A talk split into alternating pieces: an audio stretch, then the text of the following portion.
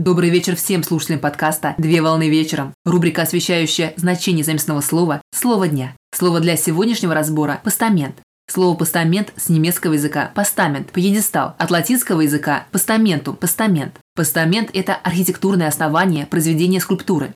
Постамент представляет собой художественно оформленное основание, то же самое, что пьедестал, на котором устанавливают архитектурные произведения, такие как ваза, обелиск, скульптура или стела. Пример – подставка, на которой устанавливается произведение станковой скульптуры, как правило, в музее или на выставке.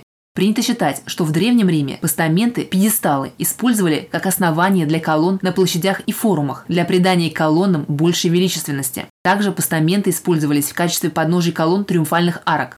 Пример – колонна на форме Трояна в Риме, в Италии. Формы постаментов бывают разнообразными. В основном геометрически правильные, с применением архитектурных ордерных элементов, могут быть украшены скульптурным, орнаментом или рельефом, а также постамент может быть представлен в виде естественного, необработанного камня. На сегодня все. Доброго завершения дня. Совмещай приятное с полезным.